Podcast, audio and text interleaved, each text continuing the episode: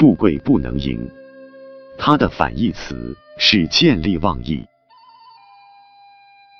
淫，按古语正解，应解释为过分，即富贵权势不能使自己的言语举止过分，超越常理。另一个解释为迷惑，即不受富贵权势所迷惑。明道而行正，如若将淫视为淫色，荒淫是现代人见闻生意，严格讲偏离本意。文言文，富贵不能淫，与生于忧患，死于安乐。被选入二零一七新人教版教科书八年级上册。第二十一课：富贵不能淫，出自《孟子·滕文公下》。景春认为，公孙衍、张仪能够左右诸侯，挑起国与国之间的战争，一怒而诸侯惧，安居而天下息，是了不得的男子汉大丈夫。孟子则认为，公孙衍、张仪之流靠摇唇鼓舌、曲意顺从诸侯的意思往上爬，没有仁义道德的原则，因此不过是小人。女人奉行的是切腹之道，哪里谈得上是大丈夫呢？孟子的说法。含蓄而幽默，只是通过言理来说明女子嫁时母亲的嘱咐，由此得出以顺为正者，切腹之道也。这里值得我们注意的是，古人认为妻道如臣道，臣对于君，当然也应该顺从。但顺从的原则是以正义为标准。如果君行不义，臣就应该劝谏。妻子对丈夫也是这样。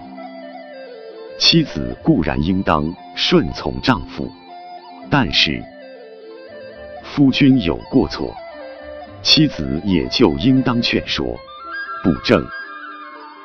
应该是和而不同。如果只坚持一味顺从的原则，实际上也就是没有了任何原则。切腹之道还不能一般性的理解为妇人之道，它应该是指以顺为正的切腹之道。而以顺为正，在这里指的是毫无原则、一味的顺从。孟子的挖苦是深刻而尖锐的，对公孙衍、张仪之流可以说是深恶痛绝了。遗憾的是，虽然孟子对这种以顺为正的切腹之道已如此痛恨，但两千多年来，这样的切腹却一直生生不已，层出不穷。时至今日，虽然切腹难存，但切腹说却未必不存，甚或还在大行其道。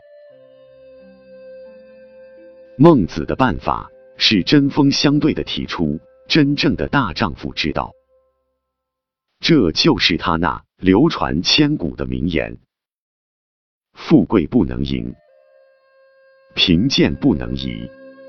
威武不能屈，怎样做到呢？那就得居天下之广居，立天下之正位，行天下之大道。这又回到了儒学所一贯倡导的仁义礼智上去了。这样做了以后，再报以德治与民由之。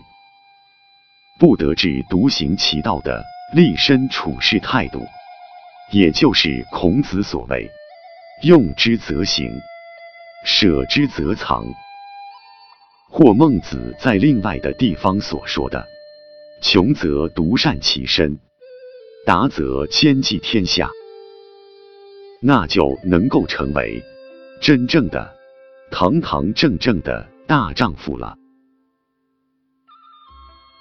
孟子关于大丈夫的这段名言，句句闪耀着思想和人格力量的光辉，在历史上曾鼓励了不少志士仁人，成为他们不畏强暴、坚持正义的座右铭。